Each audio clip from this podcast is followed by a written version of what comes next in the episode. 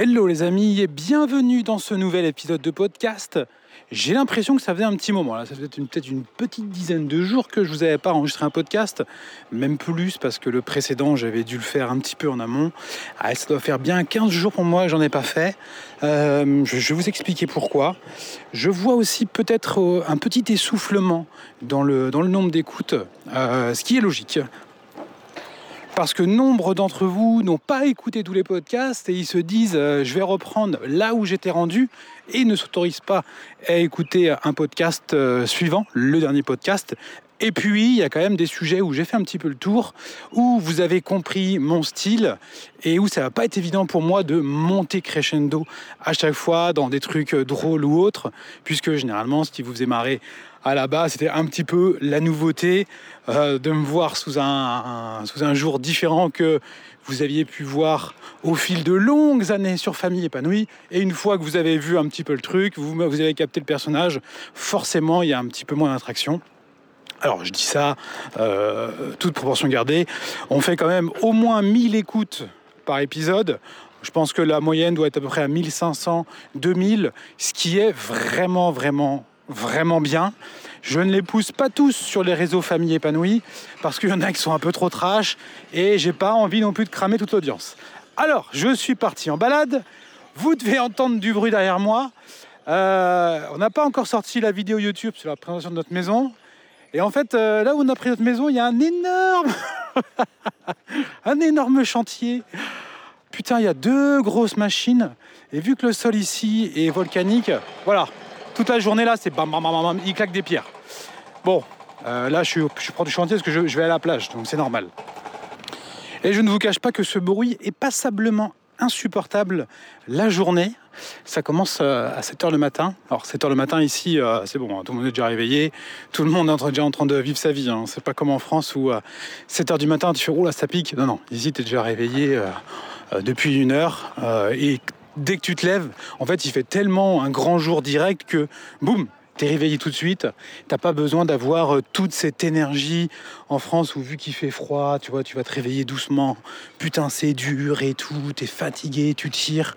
Non, ici, allez, en trois minutes, le jour, en fait, le soleil, vu que vous ouvrez tout direct, boum, ça développe chez nous le, côté euh, éveil. Et il y a aussi la même chose le soir, c'est-à-dire que vu qu'il fait noir, très vite, très tôt. Boum, pareil, la mélatonine se met en route et on a tendance à se coucher beaucoup plus tôt qu'en France. Là, dimanche dernier, j'ai regardé euh, voir un match de rugby avec des potes dans un bar.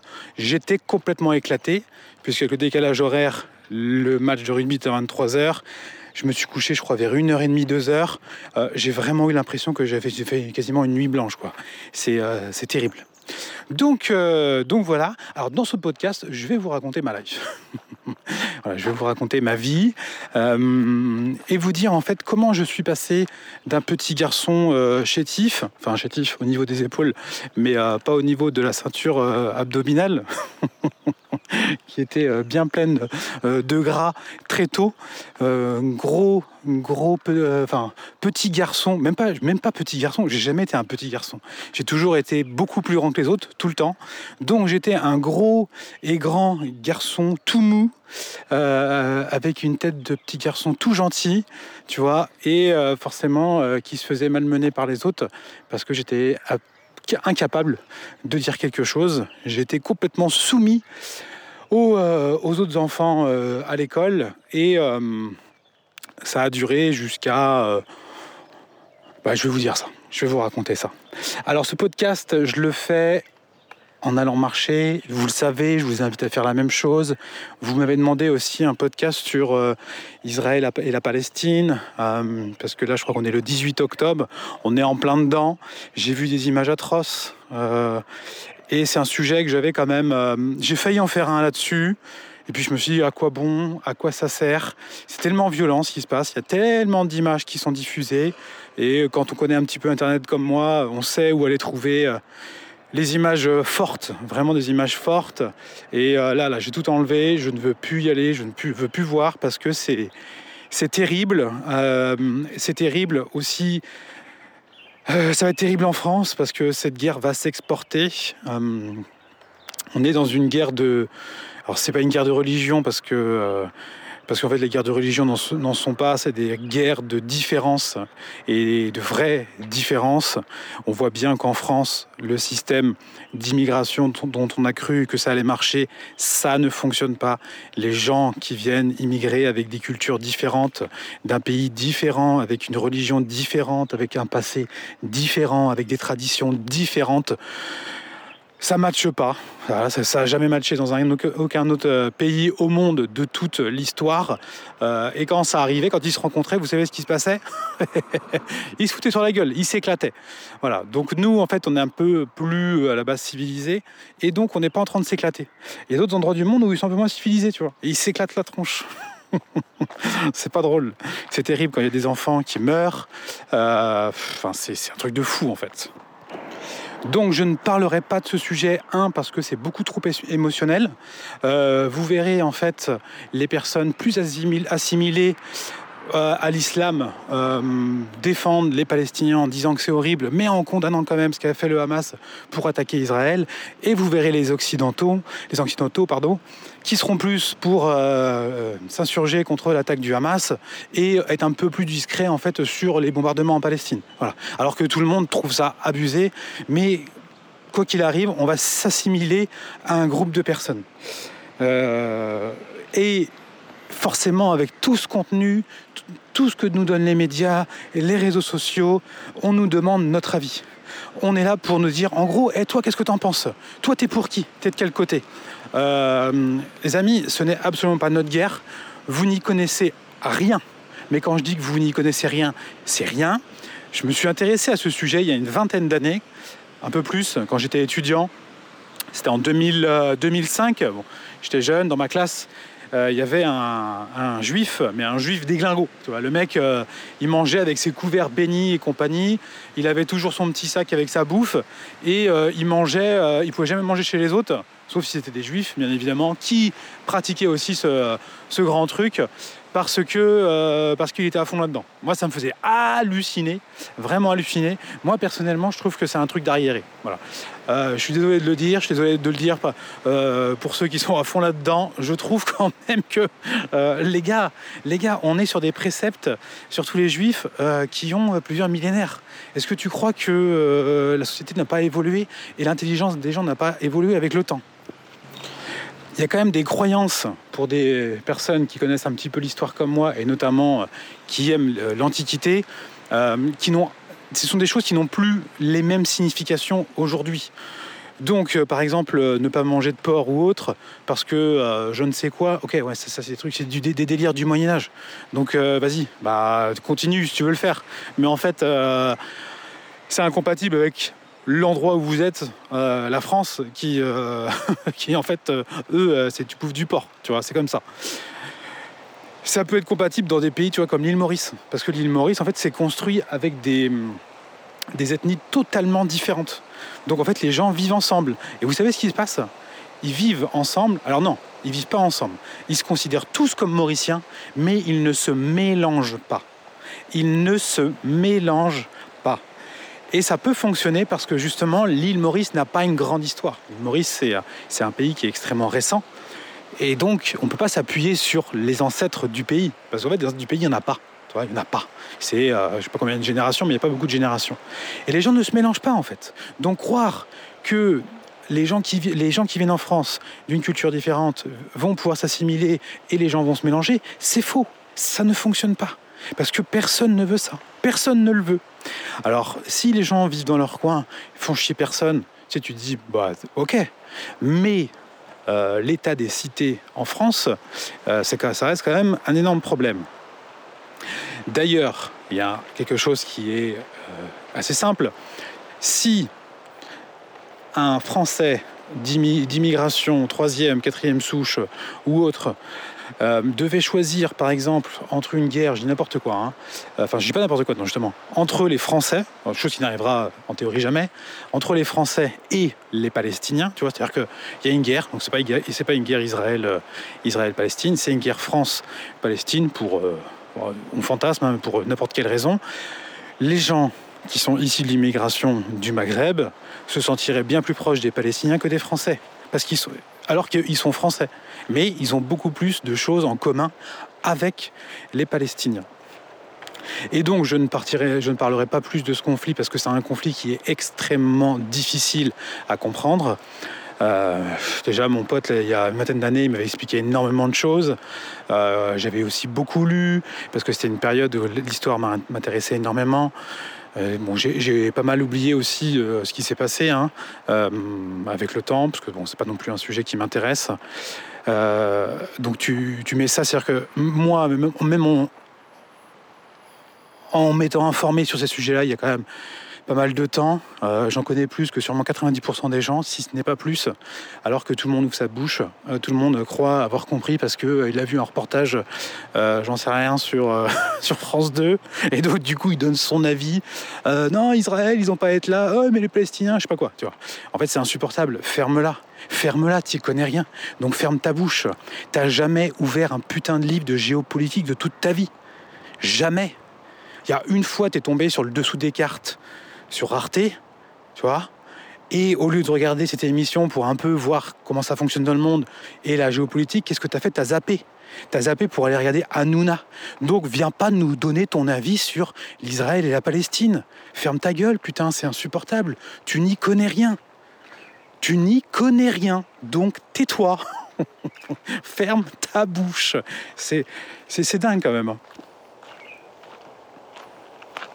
Et le dernier élément sur lequel, en fait, euh, je n'en parlerai pas, c'est la géopolitique actuelle. Alors là, je suis aux fraises, je ne m'y intéresse plus depuis, euh, depuis longtemps, donc euh, je, ne saurais, je ne saurais dire. vous voyez, par exemple, là, là au moment où j'enregistre ce podcast, cette nuit, il y a un, hôpital palestinien qui a été détruit, bombardé, enfin, par un missile ou je ne sais quoi, 500 morts, des enfants, enfin, c'est l'horreur absolue. Euh, forcément, tout le monde dit oh là là, Israël et tout. Euh, bon, du coup, Israël dit non, non, c'est les abrutis du Hamas qui ont tiré euh, dessus. dans tous les cas, je dis bien dans tous les cas, on ne sait absolument pas qui c'est. On ne peut pas savoir. Nous n'avons pas les moyens. Nous n'avons aucun moyen de savoir qui c'est. Ça peut en effet être le Hamas, qui sont quand même des mecs plus con que leurs pieds, qui ont dû se planter et qui ont tiré sur leur propre hôpital. Bon, j'ai du mal à y croire, mais euh, c'est une possibilité, vraiment, hein, c'est une vraie possibilité. Ça peut être euh, le choix de eux-mêmes, eux-mêmes, eux-mêmes, décider de détruire cet hôpital, et d'accuser les Israéliens. Et oui, ça s'appelle la guerre, hein, les amis. ça s'appelle la guerre. Les mecs, ils ont été euh, euh, égorgés des enfants, euh, violés des femmes, les dépecer. ils en ont rien à foutre hein, de savoir qui est mort. Tu vois, ils en ont rien à carrer. Ils sont dans une mission.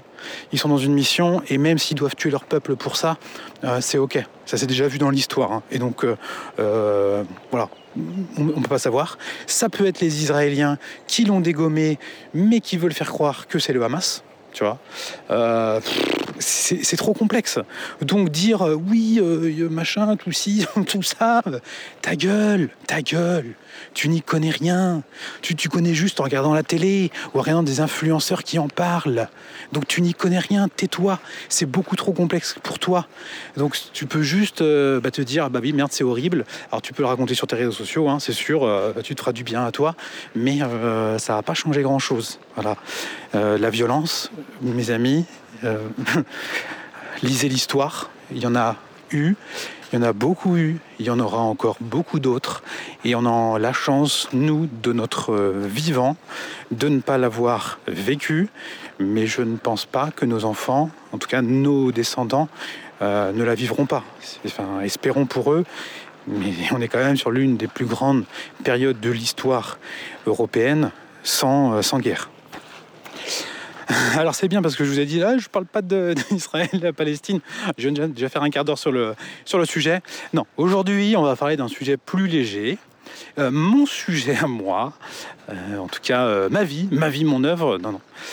Non, pas ma vie, mon œuvre. Euh, comment en fait je suis passé d'un petit garçon euh, fragile, timide, qui se faisait taper à l'école, au mec qui a une grande gueule sur les réseaux sociaux et qui, euh, qui n'a pas peur de punchliner les gens et qui se ferait des plaisirs de faire des débats avec des personnalités pour pour qu'on puisse comparer nos points de vue. Ça, ça me ferait vraiment kiffer.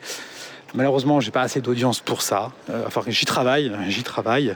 C'est l'audience de famille épanouie que j'ai développée pendant ces dix dernières années. pas suffisamment la mienne. Eh ben, peut-être que peut-être qu'on va réussir, on verra bien. Et peut-être que je serai invité dans des débats un petit peu coquins où il y aura moyen de se marrer. Euh, vous l'avez remarqué, je pense que j'ai une certaine facilité euh, à répondre, j'ai une certaine répartie. Je vous ai déjà expliqué comment je faisais dans le podcast sur les haters, qui n'a pas forcément été beaucoup écouté. Il faudrait peut-être que je rechange le titre ou j'en fasse un là-dessus, vraiment pour, euh, pour vous expliquer en gros euh, comment, comment éclater votre adversaire. tu vois, quand il, quand il vous saoule, il y en a un qui vient vous voler dans les plumes. Et là, vous, vous l'éclatez en une phrase. C'est la fin, c'est la fin, c'est... il est obligé de soit s'énerver, euh, sauter partout, alors vous, vous avez été très calme, hein. ou euh, du coup, euh, il admet votre supériorité et il se tait, il ne vous emmerdera plus jamais. Donc vous avez, vous avez remarqué cette facilité que j'ai, et pourtant, ça n'a pas du tout été le cas pendant de longues années. Alors il faut savoir que dès tout petit, j'étais un garçon extrêmement introverti, très timide, euh, je me souviens pas forcément de mes années maternelles, mais par exemple mes parents m'ont déjà raconté des histoires où en gros euh, j'étais incapable euh, de me défendre face à, des Kevin et des Mathéo, des sales gosses qui venaient m'emmerder, alors que j'étais beaucoup plus grand qu'eux. Je faisais une tête de plus que tout le monde, hein, toujours. J'ai toujours été très très grand très tôt. Et au final, je suis à 1m85, je ne suis pas forcément hyper grand, je suis grand, alors que j'ai toujours été vraiment mais au-dessus sur les, sur les photos de classe, on voit très bien que je suis, euh, plus grand. Et en plus, vu que je mangeais plutôt extrêmement bien à la cantine, en tout cas dans ma famille, on nourrissait bien son garçon, parce que bah, c'est signe de, bonne santé. Hein le resservir, le voir manger, ce gros cochon, et eh ben du coup ça fait plaisir, ça fait plaisir à maman, ça fait plaisir à la grand-mère, ça fait plaisir à tout le monde. Ça fait aussi plaisir à l'arrière-grand-mère qui me faisait des casse-croûtes, euh, oui parce que c'est le mot qu'on employait, de Nutella. Bon en fait c'était la moitié de la baguette, une demi-baguette, schlap, ouverte, blindée de Nutella. Tiens mon Fabien, voilà, parce que j'étais son Fabien, c'était mon arrière-grand-mère, elle me kiffait et euh, elle me nourrissait extrêmement bien. Il faut, voir que même parfois quand j'allais avec des cousins, euh, même eux, ils n'avaient pas le droit à des sandwichs, des sandwichs avec casse-route, que dis-je, aussi grands que les miens. voilà, toute la, mesure, euh, vous savez, des, femmes d'une certaine époque, nées au début, euh, au début du siècle, qui avaient vraiment son préféré, c'était moi. On n'avait rien à foutre des autres, même par rapport à mes frères. C'est-à-dire que euh, mes frères, ça les saoulait quand ils étaient là, parce qu'elles voulaient son Fabien et elles voulaient pas qu'il y ait des problèmes avec. vous savez, quand on, est, quand on est gamin, on joue, il y a une embrouille, et puis le père, il va dire Ouais, Fabien, t'arrêtes, machin, je sais pas quoi, tu vois. Et là, ça la rendait folle. Ça la rendait complètement folle. Comment on pouvait dire quelque chose à son Fabien, son magnifique Fabien? Donc ça, c'était mon arrière-grand-mère. J'avais aussi le cas, un peu moins, mais bon quand même, pareil avec ma grand-mère. Donc ma grand-mère, elle me gardait tous les matins quand j'étais quand j'étais tout petit. Donc ça, j'ai moins de souvenirs de ça, parce que mon arrière-grand-mère, c'est quand j'étais plus à voir entre 5, 5 et 10 ans. Euh, en fait, j'étais surprotégé et aussi ma mère puisque j'étais la troisième tentative de mes parents d'avoir un enfant. Euh, je suis arrivé, en gros, j'étais le, désiré. Comme, euh, comme, il m'appelait. J'étais désiré, donc autant dire que j'étais un joyau. Et donc ce petit joyau, il fallait en prendre soin, il fallait que tout aille bien dans sa vie, euh, il fallait le surprotéger, et puis il fallait surtout bien le nourrir, hein, parce que bien le nourrir à cette époque-là, on est encore dans les, quand même dans des relents d'après-guerre, et voilà, si tu manges bien, c'est que, c'est que tout va bien. Donc moi, tu pouvais m'emmerder je disais rien. Je disais rien, euh, je me laissais faire. Je retrouve euh, ces traits-là dans mon fils Gaspard, le deuxième, qui parfois je le vois avec d'autres enfants, ils vont lui faire un truc, tu vois, ils vont lui faire mal. Euh, en fait, il va, hé, arrête, ou tu mais il va il va pas l'éclater il, va, avoir tendance à se laisser faire. Donc lui, s'il se retrouve avec des mecs qui ont essayé de le dépouiller, eh ben, il va se faire dépouiller. Euh, en fait, il est, euh, c'est pas qu'il est, enfin ici, peut-être trop gentil. Euh, je sais pas si le mot est réellement trop gentil. euh, mais il va se laisser faire. Il est un peu con. non, il n'est pas un peu con, mais j'étais pareil. Par contre, Arthur, Arthur, lui, tu lui fais ça, il t'éclate. il t'éclate en retour. Et pourtant, il est gentil aussi. C'est un garçon qui est extrêmement gentil. Mais si tu l'emmerdes, ça va pas durer longtemps. Et, peut-être que c'est lié à leur tempérament. Peut-être que c'est lié à leur éducation. Euh, parce qu'il euh, y a plein de, choses qu'on fait sans se rendre compte de façon euh, bah, soit formelle ou informelle. Il faut savoir que Arthur, vu que moi je savais que j'étais comme ça, je me suis dit, c'est mon aîné, je veux pas que lui soit comme ça. ça c'est typique en tant que parent. Euh, tu as, vécu ça, tu veux pas que ton enfant le revive, ou t'as pas vécu ça et tu veux que ton enfant le vive. Et je me souviens très bien, on était à une fête de famille. Arthur devait avoir, avoir 8 ou 9 mois. Il ne marchait pas. Et vu que nous, on était, vraiment en motricité libre, on le laissait se mouvoir partout.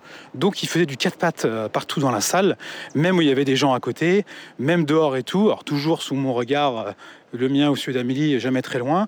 Ça avait le nom de rendre les gens un peu fous parce qu'il allait salir, parce que, parce que je ne sais quoi. Mais nous, on s'en foutait, on voulait justement qu'il puisse, comme ça, euh, découvrir la vie, entreprendre.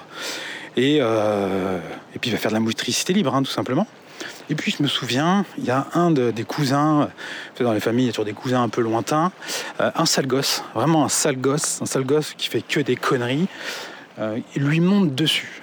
C'est-à-dire que lui, il a allongé Arthur, il a 8-9 mois, et l'autre petit doit avoir, euh, je sais pas, 4-5 ans, ouais. J'étais assez grand, ouais. Mais le sale gosse, c'est le, sale gosse insupportable. Et il lui monte dessus, il s'allonge dessus, il lui met un peu le pied dessus et tout. Et moi, je suis juste là. Et il n'y a aucun autre adulte qui voit la scène. Et moi, je suis peut-être à 2-3 mètres. Et euh, en fait, je laisse faire. La plupart des, parents disent non, t'arrêtes là, tu vas lui faire mal et tout. Euh, non, moi je le laissais faire. Je le laissais faire. Je voyais bien que Arthur ça l'énervait et du coup il était en train de tout faire pour, euh, pour, pour se débattre et tout, pour le, pour le dégager. Et jusqu'au moment où, je sais pas, il devait bouger et l'autre petit a dû arrêter. Mais c'est lui qui a fait en sorte que ça s'arrête par lui-même. Et ça, je l'ai fait parce que je voulais justement que lui apprenne très tôt à se démerder tout seul. Il y a eu d'autres, d'autres moments aussi où euh, un jour en Thaïlande, en Thaïlande 2016, c'est 2016 Thaïlande je crois, euh, oui, il a donc 4 ans, non 3 ans et demi, il a 3 ans et demi, C'était magique. Il y avait un ring dans un restaurant. Vous savez, un ring. Il rentre dans le ring et il éclate. il éclate un, gamin de 6-7 ans. Vraiment, je crois qu'il lui met, il l'éclate. Euh, il commençait à faire un peu du, jeu et tout, comme ça. Le gamin, le grand, il le pousse.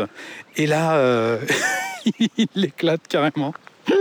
Et le petit Thaïlandais, il est parti aller se plaindre et tout euh, à son père. Donc il a fallu que je le récupère. Euh, euh, non, non, non, non, non, non, c'est pas ça comme ça que c'est passé. Il a éclaté un plus grand que lui qui le saoulait. Et en fait, il s'est replanté. Il y a un autre encore plus grand qui est venu pour éclater Arthur. Mais vraiment, genre un gamin qui avait peut-être 10 ans pour éclater le petit de 3 ans. Et c'était un petit Européen, un blond. Et du coup, là, j'ai dû intervenir. J'ai dû intervenir quand même. Tu vas quand même pas éclater, éclater mon fils, tu vois. Il peut éclater les autres euh, en toute bienveillance. Méthode, il, éclate. Euh, il y a une limite. Il y a une limite. Il ne pouvait plus se défendre. Et là, il, a pris ce truc. Il a pris ce truc de, se défendre. Euh, un jour aussi, il y a un gamin qui lui lance du sable. je me souviens, c'était au bord de la mer. Dans un jeu, il doit avoir 4-5 ans. Lui, jette pas de sable. Tu vois, il, jette pas de sable, il sait que c'est pas bien. Euh, par contre, tu lui fais, euh, il se pose pas de questions. Boum Donc, il y a un gamin qui lui lance du sable, lui prend du sable, il lui fout dans les yeux. Allez hop, ça c'est réglé. La mère qui vient de gueuler et tout. Oui, il a jeté du sable dans les yeux et tout. Allez, bah, qu'est-ce que tu, qu'est-ce que tu veux? Bah, ton fils, il recommencera pas, tu vois. c'est radical. Et donc, euh, je me fais aucun souci pour lui. Alors, je peux me tromper, hein. peut-être qu'en grandissant, les choses vont, vont, évoluer, mais je me fais absolument aucun souci pour lui. Et c'est vrai que peut-être que Gaspard, voyant ma pseudo réussite, euh, parce que oui, c'est un peu une fierté en fait que mon fils puisse se débrouiller quand même, puisque moi, je n'y arrivais pas. Je suis content que mon aîné soit capable de le faire, et j'ai dû peut-être m'endormir sur mes lauriers ou euh, ou je ne sais pas, c'est peut-être le comportement euh, naturel de Gaspard, mais je n'ai pas fait la même chose avec le deuxième, où il n'y a pas eu l'occasion. j'ai sûrement dû prendre plus soin de lui.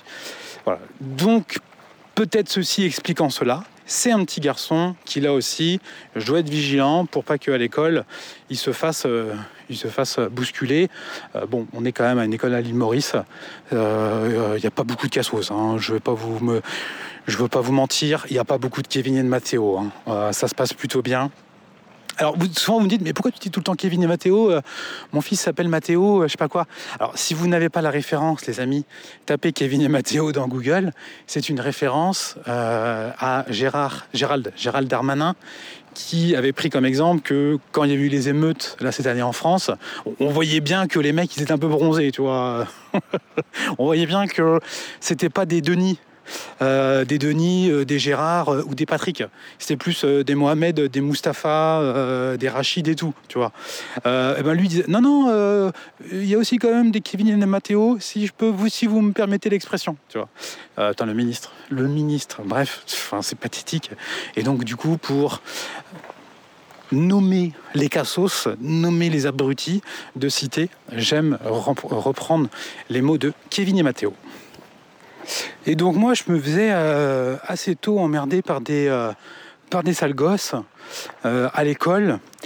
Jusque même l'apogée en fait de ça, c'est en sixième. Sixième, je rentre au collège. C'est nouveau pour moi, il y a beaucoup de monde. j'étais dans une petite école de quartier, alors j'habitais dans une cité, mais l'école, c'était l'école publique, mais on n'est plus dans les écoles d'aujourd'hui. Hein ce n'étaient pas les écoles de cité d'aujourd'hui. Euh, donc c'était une petite école tranquille, ça allait, bon, je me faisais un petit peu houspiller, mais bon, ça allait, ça allait. Après j'ai fait une CM2 dans, dans une autre école, parce que mes, frères avaient été dans une autre école, on avait déménagé. C'est une école privée, privée catholique, petite école, donc là aussi euh, très tranquille, toi je t'ai pas mise en danger. Avant d'aller dans un collège le collège Saint-Charles à Angers, et qui est d'ailleurs un collège euh, privé, privé, euh, privé euh, catholique. bon, au niveau du, catholicisme, il n'y a pas grand-chose, faut le savoir, faut le savoir, hein, juste le nom. Mais en théorie, tu limites les emmerdes. Et dès la sixième, bah, beaucoup de gamins, de sales gosses, tu vois, mal éduqués, euh, dans ce qu'on peut vraiment appeler euh, la masculinité toxique, tu vois, la, vraie, quoi, avec euh, des gamins qui sont en compétition permanente, où c'est violent, ou, enfin, voyez, voyez comme, bah, comme des, parents qui éduquent mal leurs gosses, bah, laissent leurs gamins à l'école et ils reproduisent. Et donc, c'est quand même la jungle. Et moi, je, moi, c'était pas mon délire, quoi. J'étais pas comme ça. et puis, il faut savoir qu'à la maison, j'avais pas non plus trop l'occasion de me rebeller parce que j'avais un père qui est extrêmement, euh, comment dire, euh, tu, n'as pas le temps. T'as pas le temps. t'as pas le temps, t'as pas le temps de pas être d'accord. Euh, t'as même pas le temps de limite avoir un geste d'émotion sur ton visage de désapprobation. Tu, tu, pouvais pas non plus. ça pouvait partir. Donc, donc voilà, pas l'habitude de m'exprimer. Et arrive un jour à l'école, je ne sais plus trop pourquoi. Euh, où il y a des gamins qui m'emmerdent. Je crois un gamin m'emmerde. Et les autres, en fait, euh, bah, vous savez comment ça se passe. Euh, il y en a un qui l'emmerde. Et puis, bah, si celui qui se fait emmerder, il répond pas, il est baisé. Il est baisé les autres vont l'éclater. Et c'est exactement comme ça que ça se passe à l'école aujourd'hui. Donc, je vais vous dire ce qui s'est passé. je vais vous donner aussi il y, a le bruit de la route là, mais je suis lancé donc je vais pas couper. Euh, Gaspard avait un petit problème à l'école, pareil, avec un gamin qui l'emmerdait. Euh, bon, il s'avérait qu'au final, c'était pas bien méchant et que le, gamin était mignon, mais je sais pas, il l'emmerdait plus. Deux, trois trucs qu'il avait dit jusqu'au moment où il rentre, il se fait griffer au visage. Euh, bon, sur le coup, tu te dis putain, c'est quoi ça? Et vu que Gaspard, il a tendance à, à cesser faire, je lui ai dit le gamin en face, faut que tu l'éclates. Tu dois l'éclater. Tu n'as pas le choix. Alors l'éclater, c'est peut-être pas forcément physiquement, hein, mais ça peut être verbalement. C'est-à-dire que tu le désarçonnes et tu te fous de sa gueule. Ou si ça va pas, bah tu le pousses. Euh, en gros, tu montres que tu dois pas m'emmerder. Et Gaspard, c'est très difficile pour lui. Et du coup, à un moment, euh, il a une autre embrouille avec ce petit garçon. Je lui dis Est-ce que tu lui as fait ce que je t'avais dit? Euh, Il fait Oui, mais bon, voilà, je vois bien que c'est pas que ça passe pas, que ça marche pas et tout. Euh, et souvent, on pourrait se dire, euh, oui, mais non, euh, en fait, il faut dialoguer, il faut aller voir la maîtresse, il faut qu'on aille voir ce qui se passe et tout. Non, non, non, non. À partir du moment où les parents, en fait, interviennent, pour un petit garçon, c'est pas terrible. Alors là aussi, euh, il faut intervenir si euh, le, petit garçon n'est pas capable justement de se défendre par lui-même, s'il y a vraiment une impossibilité, là oui, il faut, vraiment intervenir. Euh, et donc moi, il m'emmerde plusieurs fois dans, le, rang. Et vous savez, c'était l'époque où on avait des joggings avec des pressions, les trucs Adidas là, où on les attachait, tu sur les côtés. C'était méga la mode. Et tu avais toujours des têtes de nœuds pour venir en fait et les défaire. Et en gros, il euh, y en a qui le faisaient, euh, à d'autres, il y en a qui j'ai bien comprendre, t'arrêtes de faire ça sinon je t'éclate. Et moi quand ils me le faisaient, c'était non mais euh, s'il te plaît arrête, arrête de faire ça, j'aime pas. Donc, euh, forcément, ceux qui avaient aucun courage euh, le, faisaient sur moi, parce qu'ils savaient très bien qu'ils ils, allait rien se passer pour eux, quoi. Donc, en fait, tout le monde me le faisait. Et puis, a un moment, en fait, j'ai dû me rebeller, mais de façon, euh, non, s'il te plaît, ne le fais pas, tu vois. ou, ou, j'en ai marre maintenant. Je dis quoi T'en as marre, toi? Et donc là, ça finit à ce que dans le, dans les rangs, dans les rangs, dans le couloir, là où on doit attendre pour rentrer, rentrer en classe.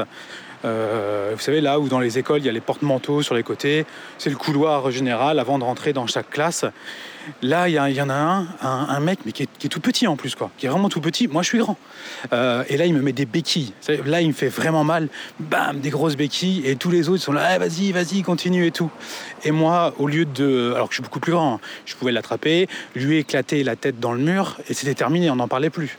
Euh, non, moi, j'avais peur. J'avais peur que j'avais peur, j'avais peur de, dire quelque chose, j'avais peur de me rebeller, j'avais peur que tout le monde me tape, j'avais euh, peur en fait. Euh, et, puis du coup, c'était pas du tout ma façon de faire. Je suis, je suis pas violent, tu vois, j'étais pas violent, donc je me retrouvais pas dans ce, je me retrouvais pas là-dedans.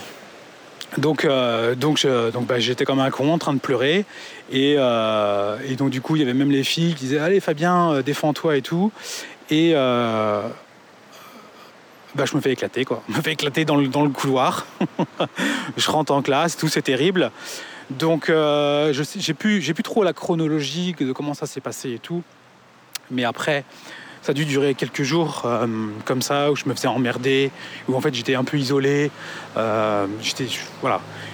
Et un midi, un midi, parce que mon père venait me chercher à l'école, il me voit rentrer dans la voiture et, et mon père, il me connaît. Tu, connais ton enfant. Tu, connais, tu sais quand ton fils il va bien, il va pas bien. Et là, il voit bien sur mon visage que ça va pas du tout. Et là, il me dit qu'est-ce qu'il a? Et là, dans un sanglot, je lui dis euh, me fais taper à l'école. Et là, mon père, mon père, euh, qui a quand même le sang extrêmement chaud, euh, je pense qu'il bouillonne tout le temps à 42 degrés en permanence. là, je pense qu'il est passé à 50 ou 60 d'un coup. Et euh, il dit quoi? Tu vois, euh, qui ça? Qui ça? Et puis, euh, et là, on passe avec la voiture, et là, il y avait un gars, tu vois, un gars qui était là, qui marchait. Je me il avait un plâtre et tout. Je sais plus comment il s'appelle ce con-là, un, abruti fini. Le pauvre, il n'a pas dû avoir une vie terrible aujourd'hui, parce qu'il était vraiment bête.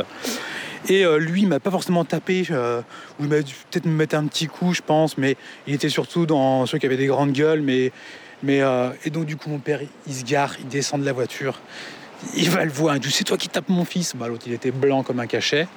Euh, il dit non, non, c'est pas moi, euh, machin, tout ça et tout. On rentre, on rentre à la maison.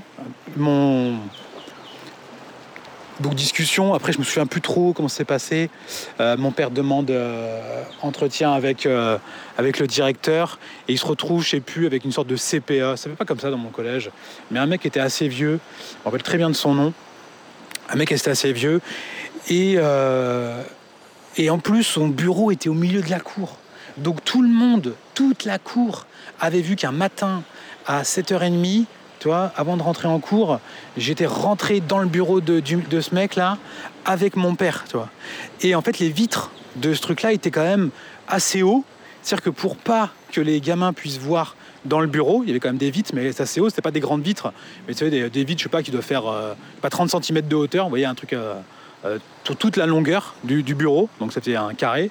Et euh, du coup, les gamins, ils sautaient pour aller voir euh, ce qui se passe. Donc déjà, la méga honte pour toi, tu vois, tu as tout le collège qui sait que tu es là-dedans. Et en fait, vu que moi, j'étais extrêmement sensible, j'avais peur et tout, en fait, quand je devais m'expliquer, je bégayais et je, je chialais. Tu vois, je chialais direct. Et en fait. Donc, en fait, honnêtement, je subissais du harcèlement scolaire. À, l'époque, euh, à l'époque, on mettait pas ce genre de mots hein, euh, comme ça. Euh, mais c'était vraiment du harcèlement scolaire. Et je pense que ça aurait été beaucoup plus loin si mon père, justement, n'était pas intervenu, car je pense que été, j'aurais été incapable de m'en, de m'en dépatouiller tout seul. Je crois que c'est assez flou, mais en fait, le CPA, on va, l'appeler le CPA, mais c'était plus qu'un CPA, c'était euh, vraiment un mec avec des responsabilités, genre, c'est une sorte de sous-directeur, une connerie comme ça. En gros, il dit oui, mais non, euh, votre fils aussi fait pareil et tout, euh, c'est un jeu de gamin. et en fait, il ne voulait absolument pas admettre sa responsabilité. Parce qu'il faut bien savoir, dans ce genre de choses, ces gauchistes sans couilles, en fait, ne prendront jamais leur part de responsabilité. Il faut le savoir. Euh, ils se dédouaneront tout le temps. Il avait été justement parlé au CPE qui était responsable des sixièmes, parce qu'en fait, il y avait un, un par, euh, un par niveau, donc sixième, qui était un mec quand même euh, qui parlait beaucoup et tout, mais un peu idiot, tu vois, un vieux, mais euh, un peu en mode militaire, mais un peu militaire, euh, pas lieutenant, tu vois. Plutôt premier rang, quoi. Je sais plus où, première classe, là. Tu vois, les mecs un peu zozo. Tu vois, les mecs qu'on met en première ligne. Les mecs qui se font dégommer en premier parce que, parce que en fait, ils ont, trop joué à Call of Duty et ils se sont dit, ouais, trop bien, j'ai fait jouer à la guerre, tu vois. Plutôt ces gars-là. Et donc, lui, pareil, totalement dédouané euh, de, sa responsabilité. Je m'excuse vraiment pour le bruit. euh, Il y a un petit passage sur la plage qui est proche de la route et euh, les Mauriciens ont parfois des véhicules un petit peu bruyants. Donc lui, ça, ça- s'est passé plusieurs fois dans la cour, ça s'est passé aussi dans les couloirs. Lui, c'est sa responsabilité. Il est là pour veiller que ce genre de choses n'arrive pas. Donc c'est beaucoup plus simple de dire non, non, il n'y a rien eu. Votre fils est un mytho. Donc ils, ont voulu jouer la carte euh, de en fait votre fils raconte des conneries euh, pour euh, X, je sais pas trop quoi, X raisons. Sauf que en fait manque de peau, mon père m'a toujours éduqué d'une façon où je ne mentais jamais, mais vraiment. Même aujourd'hui, je ne suis pas capable de mentir. J'ai beaucoup de difficultés à mentir parce que la vérité est quelque chose qui est importante pour moi. J'ai été éduqué là-dedans. Donc, quand mon père me demandait un truc, je disais toujours la vérité. Et donc, mon père le savait. Et là où souvent, en fait, euh, il suffit que le CPE, il mette le doute dans la tête des parents. Euh, du coup, le parent, euh, il a un peu honte de son gamin, il est pas trop sûr, tu vois, il connaît pas trop la vérité. Il dit, mais attends et tout, tu m'as dit quoi? Est-ce que c'est bien ça? Est-ce que c'est pas bien ça Et tout? Comme moi, je peux d'ailleurs le voir parfois avec Gaspard, parce qu'en fait, Gaspard. euh, c'est pas qu'il veut chercher à mentir, c'est que des fois il a pas tout capté, tu vois, il capte pas tout. Alors que moi j'étais quand même un petit garçon assez intelligent et quand je disais le truc, bon là j'avais quand même euh, 12 ans, enfin j'avais quand même 11-12 ans. Donc euh, j'étais quand même assez grand. Je compare à Gaspard qui a 8 ans, c'est un peu différent d'ailleurs. C'est c'est injuste pour lui de, dire ça. Euh, mais ce serait comme, Arthur. Arthur, euh, je pense que je peux vraiment lui faire confiance. Après, bah, peut-être qu'un jour, il suffit d'arrive- qu'il arrive une chose une fois pour me contredire, mais je pense que je pourrais lui faire confiance. Et mon père me faisait vraiment confiance. Et donc du coup, il savait que les CPE bah, racontaient de la merde. Et, moi, j'en démordais pas. Et donc, ce qui fait qu'il les a éclatés. Il les a éclatés verbalement. Et il les a même menacés. En gros, je me, souviens, il a dit un truc euh, au mec, là. euh, si ça s'arrête pas tout de suite, c'est moi qui vais t'éclater la tronche, tu vois. Dans son bureau. Euh, tu vois le délire. Donc, autant dire que euh, après, il y a eu quand même un petit branle-bas de combat. C'est-à-dire qu'après, ils se sont ils ont voulu faire un petit peu les cons, tu vois, après. Mais je crois que mon père était revenu et il a remis en fait euh, une claque ver- verbale à tout le monde. Il a dit vous arrêtez vos conneries maintenant. Et ça a cessé. Voilà, ça a cessé. J'ai arrêté de me faire harceler. J'ai même pu euh, m'inclure d'ailleurs dans le groupe de garçons. petit à petit, je me suis inclus. Alors c'était un groupe de beaufs, d'abrutis finis. Aujourd'hui, leur métier doivent déjà se faire remplacer par l'intelligence artificielle et ils n'auront aucune possibilité d'ailleurs de comprendre comment ça fonctionne. Ah oui, c'est comme ça. Euh, donc j'étais copain avec eux, mais c'était pas forcément un groupe, un groupe d'idiots. Donc euh, bah, quand c'est le seul groupe, tu veux y être, mais quand c'est des cons, c'est relou. Et grâce à l'intervention, du coup, eh bien de mon père, euh, cet harcèlement a pu s'arrêter. Et ce qui n'est pas le cas pour de nombreux enfants qui vont à l'école de nos jours, et ça va jusqu'à certains, certains drames. Parce que les, les profs, les CPE euh, se dédouaneront tout le temps, tout le temps de leurs responsabilités. On l'a même vu quand il y a eu des lettres qui ont été écrites euh, pour, le petit gamin là qui s'est pendu ou autre. Euh, ils ont eu des, ils leur ont dit eh, si vous continuez à dire n'importe quoi, on va vous faire, on vous rappelle la loi ou je ne sais quoi. c'est terrible en fait. C'est terrible. En fait, on ces gens-là ne veulent absolument pas voir la réalité. C'est beaucoup plus simple d'en voir euh, une autre, tu vois. C'est le principe du gauchisme. C'est-à-dire, il vit dans un monde qui n'existe pas. Il ne voit pas la réalité des choses. C'est terrible. Bref. Et bon, après, ça, s'est arrêté. J'ai jamais été un garçon. Euh, après, j'ai jamais eu d'autres problèmes dans ma, dans ma scolarité. Mais j'étais toujours un petit peu garçon, un garçon en retrait. Euh, j'étais pas un leader, quoi. j'étais pas du tout pas du tout euh, le gars euh, sur qui la lumière était portée. Euh, je savais pas trop, même verbalement, me défendre ou autre. J'évitais plutôt les conflits parce que je savais que ça allait mal, ça allait mal tourner pour moi.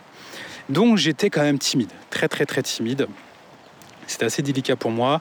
J'en souffrais quand même. Et aujourd'hui, bon, j'en suis extrêmement loin, vraiment très loin. Ça se fait pas comme ça. Souvent on me demande mais comment comment t'es arrivé à ça? Euh, En fait, c'est le fruit du temps. C'est le fruit du temps et de uniquement, uniquement les réussites que, que j'ai eues. C'est-à-dire que j'ai fait des choses, j'ai eu des récompenses. C'est-à-dire que euh, par rapport à mes actions, j'ai eu des récompenses dans la vie et ces récompenses m'ont donné confiance en moi puisque j'étais un petit garçon qui n'avait pas du tout confiance en lui. Et en plus, euh, j'étais grand, euh, j'étais tout le temps gros, plus gros que les autres et tout. Euh, j'en souffrais. Je me faisais quand même insulter, même en primaire, parce que j'étais plus gros. Enfin, que j'étais gros, je me faisais, voilà, ça créait toujours des problèmes. j'étais victime de grossophobie, comme on peut le dire aujourd'hui. Et oui, j'en souffrais mais en même temps j'avais qu'à pas gros quoi. Alors malheureusement c'était pas ma faute, c'était plutôt de la faute euh, tu vois de, bah, mes parents, euh, de mes grands-mères, enfin surtout de mes parents, parce que c'était c'est eux, c'est eux et c'est eux qui portent la responsabilité du fait que j'étais un enfant obèse et donc j'en souffrais. Ce que vous voulez, je, je leur en veux pas, mais en tout cas c'est leur responsabilité comme si ton enfant il est gros, c'est ta responsabilité. Hein. Oui, mais euh, je comprends pas. Euh, il mange plus que son petit frère et tout. Oui, bah écoute, fais-lui des légumes à manger, tu vas voir qu'il va pas trop grossir. Arrête de lui acheter des, des, produits de merde et tu vas voir qu'il va perdre du poids, tout simplement. Tu, vas voir. Arrête de mettre la bouteille d'huile d'olive dans les pommes de terre. Arrête de bouffer à balles de féculents à tous les repas. Tu vas voir qu'il va perdre du poids. Vers l'âge de 18, ouais, 18 ans, 17, 17, 18 ans, là justement j'en ai marre d'être gros. J'en ai marre d'être un gros sac parce que bah, à cet âge-là, tu vois, euh, euh, tu as des hormones qui commencent à se mettre en route et tu as envie de, bah, as envie d'avoir, euh, envie d'avoir des femmes autour de toi. Et donc là, je commence à perdre du poids, je me mets à courir, je perds pas mal de poids, donc du coup, je deviens plutôt, euh, plutôt beau garçon. Euh, en BTS, je, je, continue, euh, continue ça. Et puis, il y a une femme, enfin une jeune fille dans ma classe qui est un putain d'avion de chasse, une meuf hyper bien gaulée et qui me plaît bien, même qui me plaît beaucoup, beaucoup, beaucoup. Et, et cette fille, aujourd'hui, bah, c'est ma femme. Et j'ai réussi à la séduire. En tout cas, on s'est mis en couple. Et ça m'a donné beaucoup confiance en moi parce que j'ai été capable, en fait, de séduire euh, une fille qui, je pensais jamais pouvoir en fait séduire parce que euh, trop bien gaulée, euh, trop, trop, trop bien gaulée pour moi puisque moi, dans ma tête, je suis toujours un gros sac. J'ai vécu en tant que, que, gros sac, et ce genre de fille, c'était pas pour moi. Et là, boum, bah, en fait, si. On est vraiment très très amoureux l'un de l'autre, ce qui fait que l'amour nous permet, nous donne confiance en nous. Quand on est aimé par les autres, forcément notre confiance en nous euh, se développe. En plus, ensemble, on fait des projets. Euh, des projets à l'école en BTS, euh, des trucs de ouf, vraiment, je sais plus si j'en avais parlé ici, mais on avait fait un défilé de mode avec 500 personnes, un truc énormissime. Je pense qu'il n'y a, pas, a pas beaucoup de BTS action commerciale dans toute l'école ou même, enfin, je dis ça, j'en sais rien, mais euh, c'est un genre de truc assez rare. Euh, faire un défilé de mode en musique avec un traiteur, euh, un traiteur méga stylé, hein, avec des petits fours et tout, avec 500 personnes, un podium dans une salle, je crois, du 8e siècle à Angers. Alors, je sais plus, je sais plus la, la, la, salle, c'était au Grenier Saint-Jean à Angers, une salle extraordinaire. Être capable de faire ça, c'était complètement ouf. Et parce qu'on était deux, on était des déglingos, on avançait ensemble. Et euh, ce, ce, genre d'événement permet aussi de développer sa confiance en soi. Après, Bon alors après du coup vu que j'étais en couple avec Amélie euh, et vu qu'on s'aimait, euh, j'avais moins, besoin de séduire. Et donc là j'ai repris pas mal de poids. je crois que je suis même monté à 108 kilos euh, quand on était un moment ensemble, quand je devais avoir 22 ou 23 ans. Ouais, ouais c'est terrible, c'est terrible, j'avais repris beaucoup de poids. Mais, mais on s'aimait. Bon voilà, comme quoi, même si on est gros et dégueulasse, l'amour dépasse ça. Et une autre étape de ma vie, vraiment, qui m'a permis de prendre confiance en moi, c'est quand on a repris nos études en région parisienne. On a fait une école de vente, puisqu'à la base, on s'était arrêtés tous les deux en BTS. On avait travaillé, travaillé dans une banque. Euh, j'étais en, CDI. Euh, en CDI au guichet, et moi ça me cassait les reins le guichet, ça me saoulait de donner des, 20 euros, parce qu'à l'époque je donnais des, des 20, des 30 euros au guichet euh, à, des, à qui voulaient venir retirer. Ça me rendait déglingo. Moi je voulais devenir conseiller dans un bureau, mais vu que je devais avoir, ouais j'avais 20 ans, ah t'es trop jeune, t'es trop jeune, t'as un bac plus 2, non non il faut au moins un ou deux ans au guichet avant de prétendre à autre chose. Ah non, ça me, c'était mort, ça me saoulait trop, c'était pas pour moi. Euh, on s'est dit avec Amélie, ok, de toute façon, si on veut avoir des jobs beaucoup plus stylés, il faut être bac plus 5. Donc on est parti en région parisienne et là, on a fait une école de vente par alternance. Ce qui fait qu'on faisait nos études, mais on était payé et c'est l'entreprise qui payait l'école. Donc c'est des écoles qui coûtent 7 000 balles l'année et c'était pris en charge par l'entreprise et en plus, nous, on pouvait vivre. Et là, dans cette école, j'ai vraiment appris le monde du travail. C'est-à-dire que la plupart des étudiants Bac plus 5 qui sortent de l'école ne comprennent absolument rien au monde du travail. Ils ne comprennent pas les codes, ils ne comprennent pas la rigueur, ils ne comprennent pas de bien faire les choses. Euh, on leur a dit que c'était eux les plus beaux, eux les plus forts euh, à l'école. Euh, et quand ils se retrouvent sur le marché du travail, en fait, il leur faut du temps. Il leur faut du temps pour comprendre comment ça fonctionne. Et généralement, pour eux, au début, c'était très dur. Et nous, ça, on nous l'a très très vite appris euh, parce que on était, on nous apprenait à être commercial. Donc commercial B2B. Donc c'est-à-dire, euh, en gros, c'est de la négociation commerciale. Tu vends B2B, c'est business to business, donc d'entreprise à entreprise. C'est pas la même chose quand tu vas vendre en porte à porte ce qu'on appelle B2C. Donc là, c'est en B2B et ça demande quand même une certaine connaissance de la négociation commerciale. Alors, il n'y a rien de compliqué, hein. il n'y a rien d'extraordinaire, mais la plupart des gens, en fait, ne font pas ce petit effort, même les commerciaux eux-mêmes. Hein. La plupart des commerciaux, aujourd'hui, sont d'énormes buses. Ils auraient juste à prendre un putain de bouquin ou regarder des vidéos YouTube d'un bon commercial ou d'acheter une formation, il doit y en avoir pour bien vendre, ça changerait leur métier. Mais non, non, non. Eux, euh, ils savent mieux que tout le monde, ils sont sur, euh, toi, sur leurs acquis. Alors ça a peut-être évolué, mais je me souviens à l'époque, c'était maintenant il y a un peu moins de 20 ans. Putain, c'était il y a longtemps, la vache. C'était en 2000, 2005, euh, ouais, 2004, entre 2004 et 2007 d'ailleurs. J'étais en alternance dans une entreprise qui s'appelait Aguerre Théalite. Aguerre, c'est les boîtiers électriques. Vous savez, les boîtiers électriques là où, euh, euh, que vous avez dans les maisons. Euh, vous regardez chez vous, c'est soit Schneider, Aguerre ou Legrand. Et il y avait 1 sur 5, c'est Aguerre. Enfin, vrai, c'est quand même une grosse boîte, c'est une boîte alsacienne. Et j'allais au siège de la région parisienne tous les, une semaine sur deux. Et là, en fait, j'étais avec des commerciaux. Et les mecs étaient nuls mais nul. Mais quand je dis nul, c'est c'était incroyable, incroyable. Et moi, à l'école, j'avais quand même appris à vendre. Ce qui fait que je commençais à avoir des résultats assez incroyables, facilement et meilleurs que eux. J'allais euh, j'allais voir des collectivités, territoriales et les mecs, ils travaillaient avec moi direct. Euh, et donc du coup, mon, mon tuteur, il comprenait même pas. Tu lui dis, mais attends, mais comment c'est possible? Il t'a dit ça, mais attends, je comprends pas et tout. Je fais, bah si, regarde, voilà, c'est simple, j'étais le voir, j'ai écouté son besoin, tu vois, j'ai écouté vraiment ce dont il avait besoin, j'ai regardé ce qu'on avait euh, qui allait, j'étais gentil avec lui, et puis je lui ai dit que par rapport à ce qu'il avait besoin, bah, la meilleure solution c'était qu'il prenne celle-là, tu vois. Un truc tout con, hein. c'est le béaba de la vente. Hein. Et eh ben, bah, toi, ça marchait. et c'est-à-dire que les autres ne le faisaient pas. C'est-à-dire qu'à cette époque-là, alors ça a sûrement dû évoluer aujourd'hui en entreprise quand même, hein, mais les mecs, ils venaient en fait dérouler leur catalogue produit. Bonjour, euh, Jean-Michel, non, Denis, Denis, euh, Société Aguerre. voilà, je vais vous présenter tous mes produits. Voilà, et c'est nous les plus beaux, c'est nous les plus forts. Voilà les produits qu'on a. Vous voulez acheter lequel? Et donc du coup, ça marche pas. Bah non. si, tu si tu prends, si tu écoutes ton, prospect si tu l'écoutes bien, tu poses les bonnes questions, tu vas vite comprendre ce dont il a besoin et tu vas pouvoir lui proposer une solution en face qui est adaptée. Ton prospect, si tu lui proposes une solution qui est adaptée, bah, il va te dire oui, tu vois. Parce que là, tu es en train de lui présenter tous tes produits. Il n'en a rien à foutre de tes produits. Nous sommes les numéros un du marché. Ton prospect, il n'en a rien à carrer que tu sois le numéro un. Il s'en fout.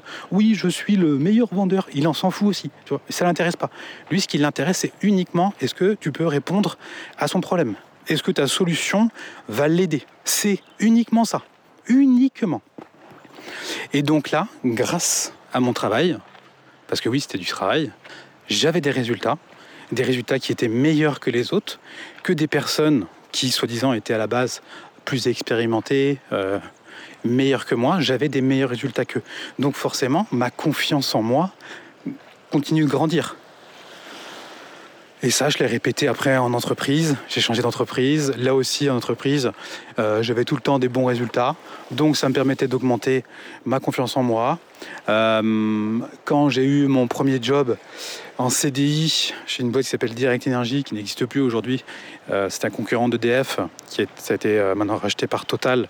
là aussi, en fait, là aussi, je voyais bien que j'avais des résultats par rapport aux autres qui étaient très bons parce que simplement, je m'impliquais, j'aimais mon truc, j'aime bien faire les choses et vu que je suis pas trop con, bah, ça se passe bien. Et donc tout ça, ça continuait à me permettre de développer ma confiance en moi et évidemment, évidemment aujourd'hui en tant qu'entrepreneur, où j'ai réussi, nous avons réussi avec Amélie, à rendre notre famille libre.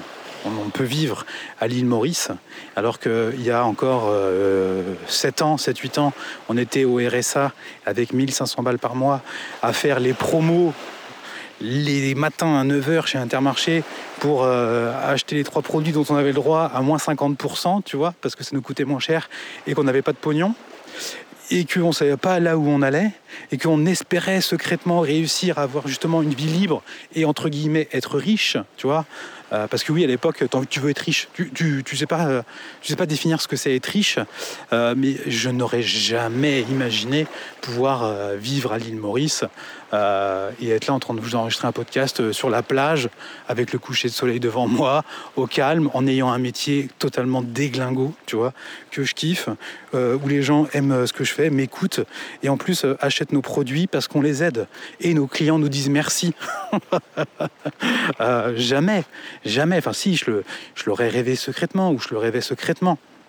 Mais à partir du moment où tu arrives à faire ça, bah voilà, tu te dis ok, ok, euh, ta confiance en toi, bah elle est bonne. Toi, aujourd'hui, bien évidemment, j'ai confiance en moi. Et ça, ça s'est construit petit à petit. Euh, aujourd'hui, je me, me pose plus la question, mais il y a une période, oui, je me posais la question, bon, est-ce que j'ai confiance en moi Tu vois, peut-être encore euh, ah, je sais plus, euh, mais peut-être aller il y a. Avant de réussir, mais jusqu'en 2018 peut-être. Ouais, jusqu'en 2018, je me demandais, ouais, j'ai confiance en moi. Euh, je savais pas trop, je savais pas trop. Je voyais bien que, euh, que j'étais capable de faire des choses très sympas. Euh, mais à partir du moment où. Entre avoir la capacité de faire quelque chose et le faire réellement, c'est-à-dire aujourd'hui, on a quand même une vie qui est, ouf. où la 99% des gens aimeraient avoir la même ou avoir une vie qui s'y apparente, et la plupart des gens n'y arrivent pas, euh, échouent ou ne commencent même pas, et nous, on y arrive, bah, forcément que ça donne confiance en soi, bien évidemment. Et ce qui va aussi donner beaucoup confiance en moi, ce qui m'a donné confiance en moi, c'est mes clients qui me disent merci. Mes clients qui me disent grâce à tes programmes, j'ai tel résultat. Merci beaucoup de m'aider, tu vois bah, là, ton, ego, parce que maintenant j'ai plus aucun problème avec mon ego de me dire, euh, moi j'aime bien flatter euh, l'ego, pour moi l'ego c'est quelque chose euh, d'important, et j'aime bien le nourrir, j'aime quand les gens me disent ce que tu fais c'est bien, merci, continue, tu m'aides, oui ça me nourrit, et ça me donne extrêmement confiance en moi. Alors attention, il y a, confiance en soi et, prendre le melon, c'est pas la même chose. Je, ne sais pas si on peut vraiment prendre le melon. Je pense que prendre le melon, c'est un moment des gens qui, euh, qui peut-être connaissent trop un succès trop vite, mais qui n'ont pas travaillé suffisamment pour avoir ce succès. Je pense qu'aujourd'hui, ce succès, avec mon épouse, on le mérite. Tu vois, euh, on a taffé pour ça. Et ça s'est pas fait du jour au lendemain. On n'a pas claqué des doigts, tu vois, pour avoir ça. Donc à aucun moment, euh, on s'enflamme. Ça vient petit à petit, sans s'en rendre compte. Et vous voyez, je dois, dans ce podcast, réfléchir à toutes les étapes de ma vie pour pouvoir les redire, parce qu'en fait, tout s'est fait petit à petit, de façon presque logique et linéaire. Pour moi, il n'existe pas de technique magique pour avoir confiance en soi. Euh, les affirmations positives, tout ça, là, vous savez, euh, répète-toi, euh, je suis génial, je suis génial, je m'aime, je suis toi pour moi, c'est un bullshit monumental. C'est monumental. Euh, ça peut, ça peut peut-être aider, mais tu es en train de mettre quand même euh, un énorme pansement sur une jambe de bois, tu vois. Peut-être qu'à court terme, ça peut jouer sur ton cerveau. Peut-être que ça peut faire basculer certaines choses hein, de façon minime. Mais euh, jamais j'ai fait ça. Jamais. jamais, jamais. Euh, euh, si j'ai dû le faire un moment, parce que j'ai peut-être dû y croire, j'ai dû le faire deux fois pour voir, tu vois, dans des moments où justement, euh, dans la vie où c'était compliqué, on n'avait pas de résultat, où ça allait pas bien, peut-être que je l'ai fait, et peut-être que oui, l'espace d'une demi-seconde ou l'espace de dix minutes, ah, je me sentais un peu mieux, tu vois. Mais au final, tu corriges pas le problème. Tu, vois, tu corriges certainement simplement un symptôme et pas, et pas du tout la cause. La seule façon que vous puissiez développer votre confiance en vous et d'être fier de vous, la seule, selon moi, hein, je dis bien selon moi, et à mon avis, euh, je serais bien curieux d'avoir d'autres, d'autres avis de personnes euh, qui ont fait, voilà, qui, ont un parcours similaire au mien. Euh, je pense que la seule façon, c'est d'avoir des résultats, d'être rétribué par, par, par rapport à notre travail, c'est-à-dire que travailler pour réussir et réussir. Voilà. Euh, si tu gagnes l'auto, ça va pas te donner confiance en toi. Tu vois. Tu vas pas, tu vas pas dire oh putain, maintenant je suis riche, euh, c'est bon, j'ai confiance en moi. Non, non, non. Tu vois, euh, tu vas dire oui, mais quand je serai riche, je pourrais faire des trucs et tout, j'aurai confiance en moi. Non, non, non, non. Aujourd'hui, je, d'une certaine façon, nous, sommes riches. alors pas, pas comme des gens qui gagnent l'auto, bien évidemment, mais je le suis parce que justement, mon travail, euh, j'ai bien travaillé, donc j'ai eu des résultats et j'ai eu des rétributions qui sont euh, l'argent et cet argent, c'est de l'énergie, me permettent d'avoir une vie encore plus stylée et ça continue tout le temps à nourrir le truc. Si tu échoues, forcément, tu travailles, tu échoues, tu viens mettre un coup à ta confiance. Mais si tu, et là, si tu t'arrêtes, là, c'est compliqué. Là, forcément, tu vas perdre confiance en toi. Tu vas perdre confiance en tes moyens, en tes capacités. Tu vas dire, bah non, je suis nul, j'y arrive pas. Parce que tu as abandonné. Et donc, échoué, et nous, nous avons échoué, euh, lourdement. Donc, on aurait pu s'arrêter. Et si on s'était arrêté, bah, euh, si on s'était arrêté bah, et qu'on avait repris un boulot ou autre, euh, je ne serais certainement pas le même que je suis aujourd'hui. C'est même à peu près sûr parce que j'aurais échoué. Alors j'aurais trouvé des bonnes excuses. Oui, mais c'était trop dur parce que machin, c'était pas le bon moment, et ceci et cela. Plein de bonnes excuses. Plein d'excuses qui justifieraient en fait mon échec et mon arrêt de, de d'aller retourner dans une vie de moldu terrible et horrible que je déteste, tu vois, où je suis dégoûté de me lever tous les matins. J'aurais trouvé des bonnes raisons à ça. Mais ma confiance en moi, elle serait altérée. Peut-être que je dirais oui, oui, j'ai confiance en moi. Oui, parce que ah, forcément, avec l'âge aussi, l'expérience fait que on prend aussi confiance en soi. Donc forcément, l'âge aide à partir du moment où tu fais des choses. Si tu fous rien de ta vie, non, euh, ça va pas beaucoup, euh, ça va pas beaucoup changer, ça va pas beaucoup évoluer. Alors peut-être que tu vas prendre confiance en toi, tu vas ouvrir ta bouche, alors que tu devrais plutôt, euh, tu plutôt la fermer, tu vois. Comme sur ton ton niveau de connaissance complètement nul du conflit israélo-palestinien, Josiane. Donc voilà les amis, on arrive gentiment à une heure de podcast. Vous voyez, il n'y a, y a, rien, il a rien de miracle. Hein. on en revient toujours au même. Le travail, oui, oui, le travail, le travail intelligemment et avec un travail intelligent, en faisant des efforts, on est récompensé par la vie. Et comment on appelle ça dans les, sur les réseaux sociaux maintenant? La méritocratie, je crois. C'est ça qu'on dit? Euh, Que n'aiment pas les gauchistes. Ah, les gauchistes, ils n'aiment pas ça. En fait, les gauchistes, ils veulent avoir euh, les mêmes résultats que vous, sauf que eux, ils ont rien foutu.